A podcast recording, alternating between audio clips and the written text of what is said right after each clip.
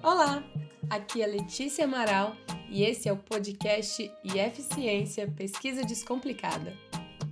Bom dia, boa tarde, boa noite, né? A gente nunca sabe quando as pessoas estão ouvindo os podcasts. Esse aqui é o nosso primeiro episódio, episódio piloto do podcast IF Ciência Pesquisa Descomplicada. A gente tem uma ideia muito legal, muito uma iniciativa muito diferente para esse projeto, que é justamente levar para a comunidade do sul de Minas Gerais as informações de pesquisas que estão sendo realizadas no campus Machado. E para chegar nesse objetivo, nós bolamos um sistema de entrevistas com pesquisadores e estudantes envolvidos com pesquisa aqui no campus. E hoje, nesse episódio piloto, todo cheio de testes, todo cheio de improvisos, Tá saindo a nossa primeira entrevista com o professor Matheus Eloy e com o seu estudante Marcelo Leite Júnior. Eles são dois é, profissionais né, da área de informática e a gente está muito feliz com a presença de vocês. Muito obrigada. Bom, na nosso, no nosso roteiro, na nossa ideia do canal, a gente gostaria de saber primeiro de você, professor Matheus. É, como foi a sua, seu início de jornada? Como você se identificou com pesquisa? Como você decidiu trabalhar na área que você trabalha hoje, que é a área de computação em geral? É, olá a todos, muito obrigado pelo, pelo convite. É, iniciando, falando um pouco do início da carreira, eu nunca pensei em trabalhar com informática, minha vida sempre foi em outra direção, mais na área agrária. E por um acaso de divulgação aqui do, do Instituto, na época, a Escola Agrotécnica, eu acabei ingressando no curso técnico em informática, que era concomitante ao ensino médio. Então eu cursei o, o ensino médio numa instituição pública da cidade, numa instituição estadual, e cursei o técnico aqui em paralelo. E o curso técnico serviu muito para isso, para poder dar um norte para aquilo que eu queria fazer, passar a gostar da área de informática como um todo a partir do curso técnico, eu consegui um estágio na área que se tornou meu primeiro emprego e que ajudou a subsidiar a minha graduação. E a partir daí eu tive certeza que era isso que eu queria fazer, que eu queria trabalhar com isso. E na sequência fiz a graduação em computação, depois entrei para entrar na área acadêmica, acabei fazendo uma especialização, depois o mestrado e por fim, depois um doutorado na área de biotecnologia, específico em bioinformática. Então já trabalhei em diversas áreas, eu até brinco com os alunos quando vou fazer uma apresentação que a minha formação é um tanto quanto Frankenstein, porque eu passei por diversas áreas possíveis, tanto, tanto em lecionar quanto em trabalho. Então eu trabalhei desde a área de suporte, na área de desenvolvimento. Então eu tive diferentes experiências. E a área acadêmica também não, não foi algo que eu, que eu queria inicialmente, mas foi algo que aconteceu, que foi uma oportunidade e a partir daí eu tive certeza também que era isso que eu, que eu queria.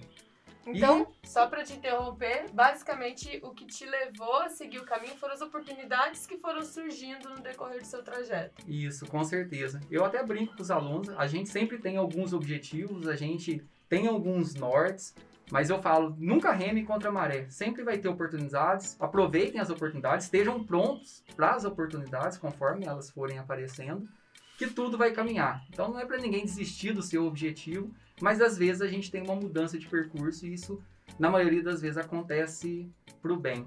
E na carreira, na carreira acadêmica, a pesquisa foi algo natural que veio acontecendo e muito fomentada, e especialmente dentro do Instituto Federal. Que legal. Mas então me conta, Matheus, quando foi o primeiro momento que você teve contato com a pesquisa? Que você viu, olha, isso aqui é pesquisa, então eu vou me envolver mais.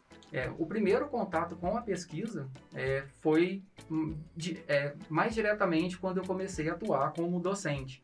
Anteriormente, enquanto estudante, eu trabalhava o dia todo e cursava a graduação à noite então a gente teve uma pesquisa bastante incipiente, limitada, mais focada no trabalho de conclusão de curso. Ali eu comecei a entender um pouco melhor o que era sim fazer pesquisa, estudar com o objetivo final, ter procedimentos metodológicos. Mas nunca tinha visto esse como um caminho que eu iria trilhar. Uhum. E depois fui para o mercado de trabalho e quando eu voltei para a área acadêmica como docente, passando a orientar alguns alunos em trabalhos de conclusão de curso, ainda de forma um tanto limitada no início, eu comecei a identificar o que é pesquisa, que é a gente definir. A gente tem um objetivo que a gente quer oferecer algo com resultados para a população, que a gente quer é, é, que a gente quer fazer um estudo específico para poder melhorar algum processo ou produto. Uhum. E a uhum. partir daí, nas primeiras experiências minhas enquanto docente, eu consegui enxergar isso. E realmente eu consegui fazer pesquisa, eu consegui ir além aqui dentro do Instituto Federal. Que legal. Nossa, que joia, Matheus. Então hoje você já está atuante, tem aí seus estudantes bolsistas, né, envolvidos com pesquisa. E as pesquisas que você desenvolve, eu vi, tem coisas com Autobots, Arduino, para gente que não é da área, como eu, peixinho fora d'água aqui. O que, que, que é o Arduino? Como que o pessoal da cidade pode entender isso como uma ferramenta de pesquisa? É, como eu falei anteriormente, a minha formação ela é bem diversificada. É uma formação Frankenstein. Quando, em um determinado momento, quando eu estava retornando do, do afastamento para o doutorado, eu identifiquei dentro do, do, dos objetivos meus de pesquisa, que é na área de programação, o que a gente poderia fazer para poder ensinar melhor programação para os alunos e motivá-los. E aí, dentro disso, surgiu o, o interesse em trabalhar com a plataforma Arduino que é uma placa de prototipagem, de controle, aonde, a grosso modo, a gente consegue fazer a leitura de qualquer informação que seja do ambiente, seja do, temperatura, umidade. A gente consegue fazer a comunicação com a internet dessas informações e a gente consegue programar de forma bem simples, de uma forma bem acessível. Para fazer algo parecido em plataformas anteriores, de outras maneiras, tinha, tinha, que se ter uma especialização muito focada em eletrônica, conhecer muita coisa além e depois, com essa plataforma, com o Arduino, ficou tudo mais fácil. Dentro dos projetos que a gente trabalha, a partir de 2006 a gente formou inicialmente um grupo de estudos com objetivos em comuns. Então a gente definiu ali a sexta tarde, que é o horário que ninguém fica por conta própria na escola. Uhum. Então, um grupo de pessoas interessadas, a gente começou a se reunir toda sexta tarde, primeiro para poder estudar, e a partir daí a gente começou a desenvolver algumas pesquisas, alguns projetos com o Arduino e também trabalhar com extensão, focada a mostrar para a sociedade nossa, para a nossa comunidade, o que é possível fazer e fazer uma inserção né, da nossa comunidade em computação utilizando esses conceitos de robótica e automação, com o Arduino e com componentes robóticos. Entendi. Hoje a gente vê Arduino onde aí no, no dia a dia da nossa rotina? É, hoje existem alguns produtos que utilizam ali o Arduino por trás. Ele é uma placa de prototipagem que ela tem, é que ela é open source. Então a gente está acostumado a ver, ouvir falar de programas que são gratuitos, que são abertos, que você pode modificar. Hum. O Arduino ele é uma placa física, é um hardware que também é aberta, que a gente pode modificar. Então qualquer um pode pegar esse projeto e embutir dentro do seu projeto. Uhum. Então, se a gente pegar uma estação meteorológica, existem várias que utilizam o Arduino. Se a gente pegar um, um, um, qualquer tipo de componente que, que faça leitura de sensores do ambiente, também ela pode estar utilizando o Arduino. Hoje, o Arduino ele é muito utilizado para fins didáticos, uhum. mas a indústria também passou a utilizar, mas a gente não vê ele ali separado. Ele está integrado dentro da placa de controle. Então, Entendi. ele é uma forma facilitada para que a gente consiga ler dados externos e apresentar esses dados, interagir, enviar para a internet. Entendi. Então, por exemplo, uma grande empresa de alimentos, ela utiliza bastante para quantificar a temperatura de um equipamento, velocidade com que o equipamento está rodando, te, te, não sei, umidade, tudo isso ele consegue através Arduino levar informação para a rede, é isso? Isso. Tudo isso são, são possibilidades, são coisas que podem ser feitas. O principal objetivo é democratizar o acesso a esse tipo de tecnologia, ah, que tá. antes era muito limitado e com o Arduino, com essa plataforma, por, por ela ser aberta, passou a, a ser possível se produzir em larga escala na China, placas similares. Uhum. Então, qualquer um que tenha qualquer projeto que queira aprender a programar utilizando interagindo com o ambiente, ele pode ser utilizado. Ele pode ser utilizado alguns projetos que a gente fez de estufa inteligente. Então a gente consegue fazer a leitura de umidade e temperatura do solo. Baseado nessas informações, a gente pode ligar um sistema de irrigação automático. Ah, tudo isso de, tudo isso que às vezes é muito distante para o aluno conseguir enxergar isso num projeto pequeno, porque às vezes isso está distante num produto que é muito caro, ele consegue fazer ele mesmo isso dentro do nosso laboratório. Então, o mais legal é o quê? Aquilo que a gente vê funcionando externo, que já está lá, que pode parecer distante, nossa, como fizeram isso? É possível a gente fazer aqui dentro do nosso laboratório, num baixíssimo custo. Então, essa é a grande potencialidade. Poxa, então eu tô olhando assim, é uma oportunidade de crescimento na carreira profissional, abre portas bem interessantes quem, quem for buscar esse tipo de conhecimento. Com certeza. É, o nosso curso, os cursos que a gente tem aqui no Campus Machado, que é o curso técnico em informática, sistemas de, é, de informação e licenciatura em computação, não são cursos focados na área de eletrônica. Uhum. A gente nem tem eletrônica na matriz curricular. A gente tem conceitos básicos, os alunos no médio ele tem, eles têm física elétrica, e esses conteúdos eles vêm complementar o ensino. Então, quando o aluno ele começa a enxergar a programação como algo abstrato, que às vezes ele não consegue enxergar uma relação direta com o que acontece no seu dia a dia, quando ele vai, que ele pega uma placa, ele consegue programar, ele consegue ver a leitura de algo real, ah, a temperatura aqui está 28 graus. Então, se a temperatura tiver 28 graus, a gente tem que ligar um sistema de ventilação. E ele consegue fazer isso, ele consegue enxergar esse código interagindo com o ambiente. Então, isso causa um grande diferencial dentro do seu processo de aprendizagem, no seu engajamento e no seu entendimento como um todo, como a computação está interligada a tudo. Que legal, Matheus. Nossa, isso é o layout da escola, né? Aprender, fazer, fazendo, né? Ele vai pôr na prática aquilo que ele vê. Isso muito interessante. Bom, a gente acabou furando todo o roteiro uhum. aqui. Eu já queria passar para a parte do, do futuro, mas a gente já está falando sobre uhum. isso, né? Essa pesquisa, essa área de pesquisas que vocês trabalham aqui no campus hoje, ela tem uma perspectiva para ampliar ainda mais, né? O que, que tem avançado na tecnologia que você vê mais pesquisas dentro da área que vocês atuam hoje? É, com certeza. Quando a gente fala em robótica e automação, isso já vem acontecendo desde a última era da evolução industrial, mas hoje a gente está passando para uma nova era disruptiva. Então, existem as várias tecnologias disruptivas que a gente vê no nosso dia a dia e a automação inteligente é, é uma delas. Disruptiva, para a gente traduzir para o pessoal. Disruptiva é, uma, é uma quebra de paradigma. É Isso. algo que a gente estava acostumado a fazer de uma forma e, em decorrência de alguma tecnologia ou alguma mudança, isso foi alterado. Então, quando a gente fala em automação inteligente e internet das coisas, são duas das principais tecnologias disruptivas que vem mudando o mercado. Já já está impactando o mercado e vai mudar cada vez mais.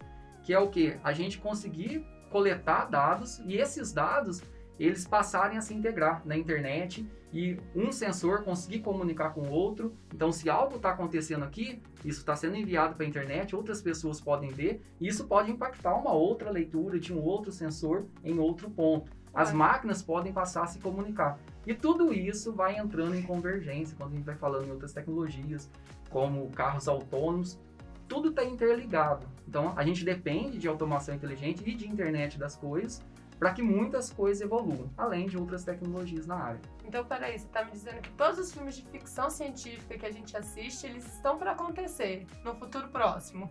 É, muita coisa que a gente viu em filmes de ficção, quem é um pouco mais velho, com certeza assistiu os Jetsons, uhum. e algumas coisas que a gente via lá, fala, nossa, isso nunca vai acontecer. E isso, muita coisa já vem acontecendo. Claro. Então, é, realmente, Algumas coisas podem demorar mais, mas a gente tem muitas pesquisas que mostram que os empregos que a gente tem hoje, em, em torno de 20 anos, não serão mais os mesmos. Vários empregos deixarão de existir, vários outros já estão sendo criados. Muita coisa vai acontecendo sem a gente perceber. Uhum. Mas a partir do momento que a gente tem um celular na mão, que é, que é um computador que está traçando todas as informações nossas, que a gente consegue fazer uma chamada de vídeo que até pouco tempo atrás era algo que passava só lá no desenho animado, que a gente e várias áreas assim começaram a mudar. Então, quem pensava que o, todo o setor hoteleiro ia mudar por causa de alguns aplicativos? Quem pensava que você iria deixar de ir numa locadora de, de filmes ou de games? Isso não existe mais, já acabou. Uhum. Foi uma disrupção que aconteceu de forma muito tranquila. Então, passou. E outras coisas vão passar a acontecer.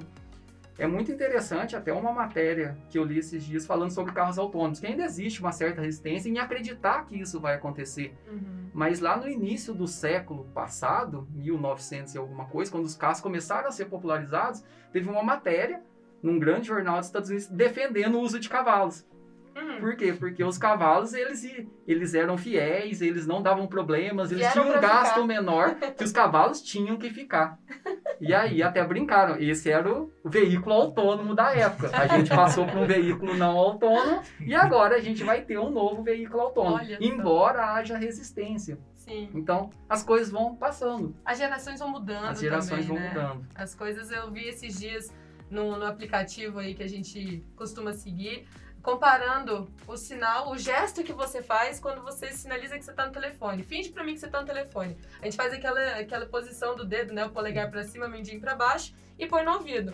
Mas aí você chama uma criança de 3, 4 anos e fala assim: Ô, fulano, Antônio, meu filho, Antônio, finge pra mamãe que você tá no telefone. O que, que ele faz? Põe a palma da mão no ouvido. Porque ele não conhece telefone com fone e com o receptáculo de- daquele jeito que a gente Com conhecia. certeza. Ele só conhece o celular.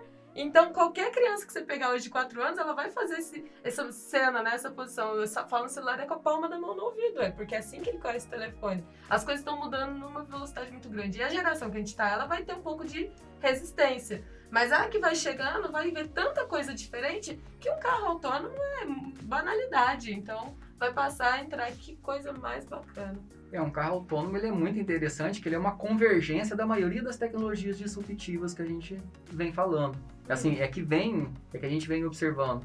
Então, mais uma vez, pegando esse gancho que você citou sobre tecnologias, além de automação inteligente, internet das coisas, a gente está gerando um grande volume de dados. Então, cada um que está com seu celular, você está gerando muitos e muitos dados, e tudo que está acontecendo na internet são muitos dados.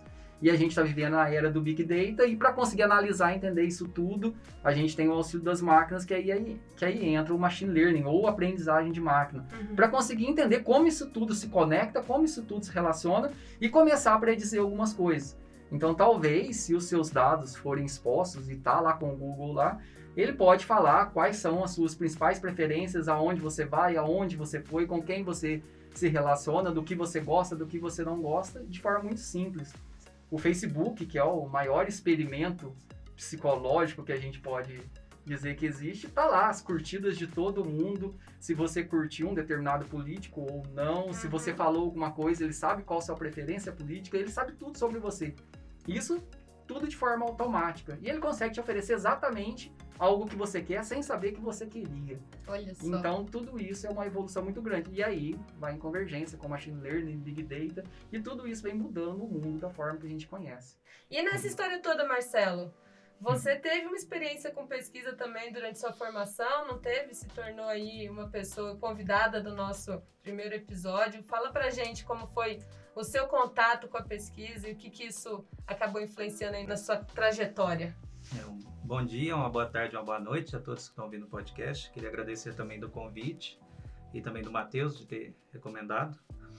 É, a minha, o meu primeiro contato com pesquisa prático realmente foi aqui no IF, durante esse curso. Eu cheguei a fazer já, eu não completei, mas eu cheguei a fazer outra faculdade. E também sempre ouvia questões de pesquisa, sabia o que é pós-graduação, mestrado, o que é um- uma pesquisa científica. Porém, a primeira vez que eu, que eu realmente sentei e decidi fazer bem feito uma pesquisa foi no IF e foi por conta das questões das bolsas que eu estava procurando e, e assim, eu sou uma pessoa muito prática e uma pessoa que, ah, sendo bem sincero, tem mudado, graças a Deus, nos últimos anos, mas eu sempre fui bem preguiçoso para ler. Em pesquisa a gente tem que ler e tem que, tem que entender. Isso é verdade. E só que aí quando eu, eu fui eu fui convidado para fazer essa, essa pesquisa pela professora Kátia Alves, que é aqui do, do IEF, né? Ela é mes- mestra em estatística. Ela tem vários projetos, ela, é- ela, ela produz muito cientificamente, é uma pessoa assim, a pessoa mais competente que eu conheci até hoje. E eu tenho dois pais professores que também fizeram muita pesquisa, eu gosto muito deles, eles, se eles ouvirem isso daí, eu gosto muito de vocês, mas a Kátia, nesse aspecto, ela é muito forte. Aí ela me chamou e falou, Marcelo, por que que você não faz é, ajuda os meninos do técnico tudo com, com a parte de pesquisa em estatística? Aí eu falei, ah, eu gosto de matemática, dessas coisas, também tenho interesse em estatística, por que não, né? Assim, e aí foi um contato muito legal, porque foi, foi a primeira vez que eu realmente entendi o que, que era pesquisa de uma forma mais natural. Uhum. Porque até então eu sempre achava que era assim, ah, tem gente que está na faculdade e gosta de fazer as coisas, tem gente que gosta de falar e ler. Mas não é necessariamente isso, está tudo muito integrado, as pessoas não sabem. Ainda mais hoje em dia que a gente tem esse volume todo de informação e tem muita questão também de, de gerar conhecimento novo muito rápido, por conta de todas essas revoluções que até o Matheus está falando e tudo mais. Então a pesquisa hoje em dia ela é mais importante que, eu diria que é, hoje ela é até mais importante que antes Pode soar meio contraditório dizer assim, ah, antes a gente sabia menos coisas, entre aspas, assim, Uhum. e então tinha que pesquisar mais coisas. Mas não, é o contrário, a gente tem muito mais dados para analisar, para fazer, para fazer comparação, muito mais coisa para pensar. Então a pesquisa, tá, eu acho que ela é mais importante ainda hoje, e eu percebi isso em dois momentos. No primeiro foi nessa questão da, desse ingresso, que foi uma pesquisa que a, que a Kátia estava fazendo com o pessoal do técnico, que é sobre. Ela pegou um tema que, que é sobre a Copa do Mundo, Hum. em que ela fez uma análise do, dos dados físicos, por exemplo, idade, altura e tudo, dos jogadores, para saber se influenciava na, no resultado das Copas do Mundo, pegando como exemplo a Copa do Mundo de 2018. Que legal. Então, assim, para dizer que. Será que a altura interfere em quem tem um resultado melhor na Copa do Mundo? Será que é a Uhum. idade? E esse projeto, ele não necessariamente nasceu com, a, com, a, com o intuito de, de realmente saber isso no sentido assim, mas sim de levar a pesquisa para o pessoal do ensino médio, levar para a gente também do, do, da graduação e ter esse contato com, com o método científico, a pesquisa científica, e nisso foi excepcional, assim, o projeto Uhum. porque gente que nunca, é, os alunos né, que nunca tinham esse contato com, com a questão de produzir alguma coisa cientificamente e tudo, ia ter esse primeiro contato no- ainda no técnico, antes mesmo de entrar na universidade. Isso. E o que, que eu senti nesse projeto, assim, que eu acho que foi muito legal? Essa questão da naturalidade, de ter sido, como a gente pegou uma coisa que é muito próxima dos meninos, que é a questão da Copa do Mundo, futebol, todo mundo sabe o que, que é uma Copa do Mundo, o que, que é um futebol, como funciona, os jogadores, quantos jogadores tem, todo mundo não, né? Mas, assim, boa parte dos... é muito forte no Brasil isso, né? Então, boa parte das pessoas sabe. Então, foi uma coisa, foi um, um processo bem legal. Então, ela foi a, a, a que escreveu o projeto e nós agregamos valor a esse projeto também. E vários outros projetos surgiram desse, inclusive um meu mesmo depois, porque eu sempre dei aula, meus, meus pais são professores, como eu comentei, eu também sempre gostei de dar aula, eu era da área da música e vim pra, agora para a área da informática e desde o início da, da graduação eu também dava as aulas nas primeiras disciplinas que eu fazia, eu, eu pegava monitoria, essas coisas, sempre gostei de dar aula. E aí eu percebi durante esse processo de, de ensinar estatística para os meninos, eu percebi que, que havia uma facilidade maior quando eles consumiam um conteúdo audiovisual Hum. da, da, das aulas que a gente tinha e do, das atividades que a gente fazia. Como assim? Ah, eles tinham que ler as coisas, tinham que lembrar o que, que eles fizeram nas aulas de estatística para aplicar em casa, para pegar os dados lá do. A gente utilizou o álbum de figurinhas da Copa do Mundo para pegar os dados, é um Uhum. projeto bem legal. E aí eles, só que eles tinham dificuldade em lembrar, ah, mas o que, como é que era mesmo aquela fórmula que tinha que usar na estatística para fazer isso aqui e tudo. E aí a parte das anotações dele, às vezes eles não anotavam, porque o pessoal do técnico está começando a, a questão de produção e tudo, às vezes não anotava, às vezes não lembrava alguma coisa. E aí eu resolvi fazer pequenos vídeos, tutoriais, lembrando de cada aula das Ah. atividades das aulas. E mandei para eles. Eu percebi que era muito mais rápido quando eu enviava esse material do que tentando discutir, mandando material de texto, então mandando mensagem no WhatsApp ou e-mail. Eles tinham uma facilidade maior. Então eu decidi por mim.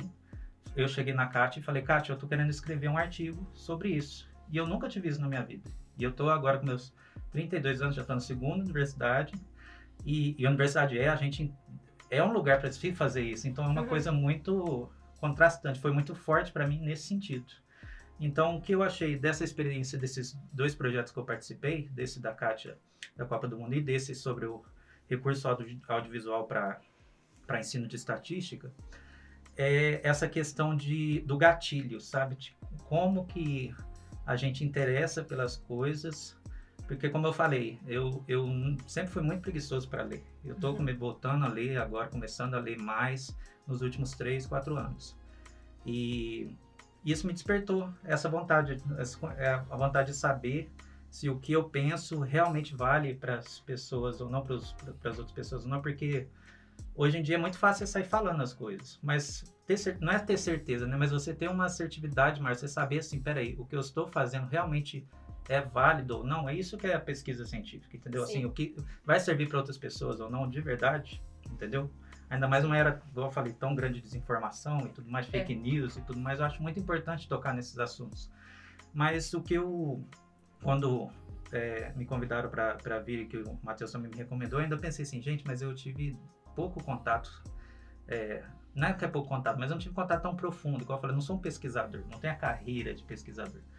Porém, eu queria trazer essa experiência, no sentido assim, é, a pesquisa é muito mais fácil, ela pode vir naturalmente e a gente não percebe isso tanto na universidade. E aqui no IF, os professores estão de parabéns, porque assim, sempre tem esse incentivo, eles passam na sala falando, tem muitos projetos, tem editais, todo, todos, todo semestre tem vários. Assim, eu acho, posso chutar até que é até dezenas. Uhum. Tem muita coisa. E a gente. E é mais fácil do que parece, entendeu? Então, para mim, mesmo com 32 anos, na segunda universidade, eu tive essa experiência aqui. Então, o meu contato foi esse. A Kátia me chamou, a gente fez um projeto junto, inclusive até chegou a escrever para a revista internacional e tudo mais esse projeto.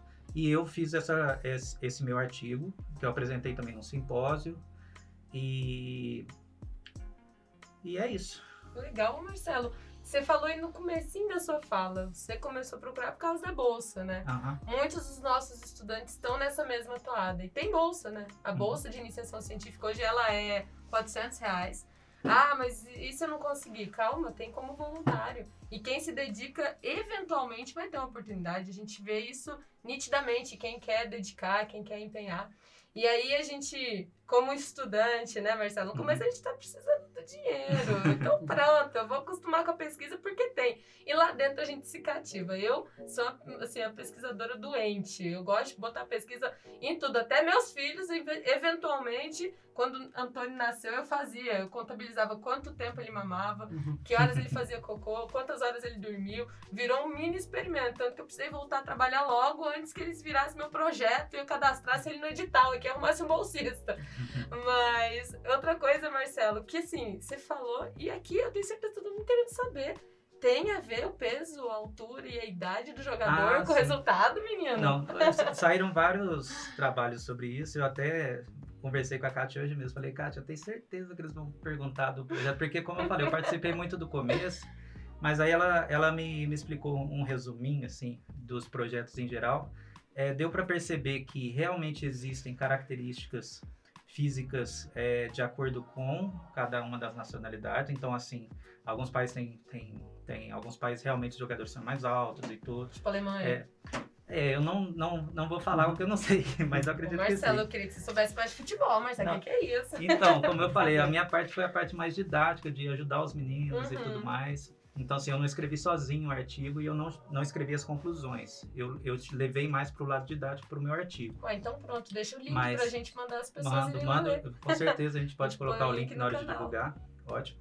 Mas aí o que ela falou é assim, que não dá para comprovar, porque realmente são muitas variáveis. Inclusive, o que mais é, complicou a questão de, de afirmar ou não alguma coisa é que é, a gente utilizou o álbum de figurinhas, só que a gente não separou exatamente quais jogadores jogaram quais jogos, porque ah. o álbum tem todos os jogadores. Verdade. Então a estatística, assim, ela é uma coisa muito séria que precisa, a maioria do, eu não, eu não lembro exatamente quais são as conclu, a, os métodos que concluem, mas eu acho que alguns são 95% assim de assertividade tem que ter. Uhum. Então, com os dados do jeito que a gente fez, não deu para realmente dizer nem que sim nem que não. Entendi.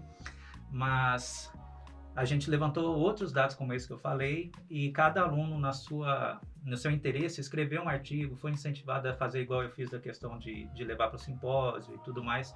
Então, por isso que eu falei é, desde o começo que assim, o projeto nasceu com esse intuito de tentar provar mas a própria, a própria Kátia mesmo já, já sabia que, no fundo, no fundo, a gente não iria responder exatamente essa pergunta. Uhum. E, então foi mais na questão do incentivo, da questão da pesquisa. Da questão, exatamente. O tema era mais é importante do que o resultado. Assim, vamos dizer, o método, o método e o tema era mais importante do que o resultado para a gente. E ela ainda falava nas aulas, falava assim, será que a gente vai conseguir provar? Mas ela já sabia que era pouco pouquíssimo provável que ia chegar a uma conclusão certa disso. Então, na pesquisa que, nas pesquisas que foram feitas, dá para afirmar que não é possível afirmar só com essas informações. Só com essas informações. Então, você que está ouvindo o podcast, está interessado em fazer aí sua, sua aposta para a próxima Copa, pode ler esse artigo sobre a pesquisa, buscar novas variáveis, né, Marcelo? e refazer aí alguns dados para encontrar alguma outra questão. Você não vai ser o primeiro, né?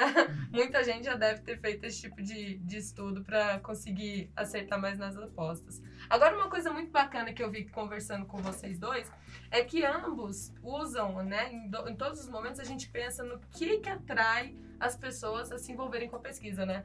A Copa do Mundo, poxa, eu quero entender ver funcionar um equipamento, fazer correlação de dados com alguma coisa, ver ele efetivamente sair da programação e transformar em algo físico. Então, a pesquisa na essência, ela surgiu justamente para isso, para responder à curiosidade, né, do ser humano e garantir ele de avançar isso daí.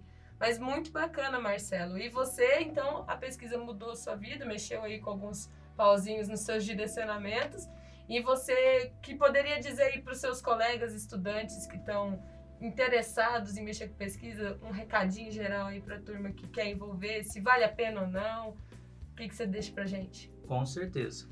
Não, a pesquisa, a gente está falando muito de pesquisa no sentido de pesquisa científica, né? Mas pesquisa a gente tem feito hoje em dia, como eu falei, com esse volume de informações e tudo mais, para a gente conseguir fazer as coisas hoje, a gente tem que aprender muito. Então, pesquisa é uma coisa que a gente faz desde pequeno, é a questão que você falou da curiosidade, a gente sempre faz os nossos experimentos e tudo mais. Porém, quem está na universidade, eu, é, é, eu falei da bolsa, mas a bolsa, assim, mesmo naquela época, obviamente a gente quer, quer o dinheiro, gosta do dinheiro, tudo, mas precisa do dinheiro. só que eu estava pensando muito na questão do meu currículo. Uhum. Mesmo se eu, eu, ainda falava, não, mesmo se eu não pegar a bolsa, eu vou como voluntário. Eu tinha certeza disso. Opa. Eu consegui a bolsa e tudo mais. Por quê? Porque no meu caso eu tinha um outro incentivo que eu não cheguei a falar, que era a questão do, do, do intercâmbio, que essas coisas contam muito para a questão de edital de intercâmbio. E também a questão de um diferencial no currículo quando eu for para o mercado de trabalho. Então, ah, influencia muito essa questão de. Hoje em dia a gente precisa muito de gente que aprende as coisas rápido, que consiga mexer com várias coisas ao mesmo tempo, não só na área de tecnologia, mas em geral. E a gente precisa também de ser, muito mostrar proatividade, mostrar interesse. Então, assim, o recado que eu dou é que vale muito a pena para todos esses aspectos, questão de currículo, tem a questão do dinheiro, claro, se conseguir a bolsa é bom, tudo mais. Se você for tentar alguma coisa que às vezes nem está aparentemente relacionada, ela vai te ajudar na pesquisa.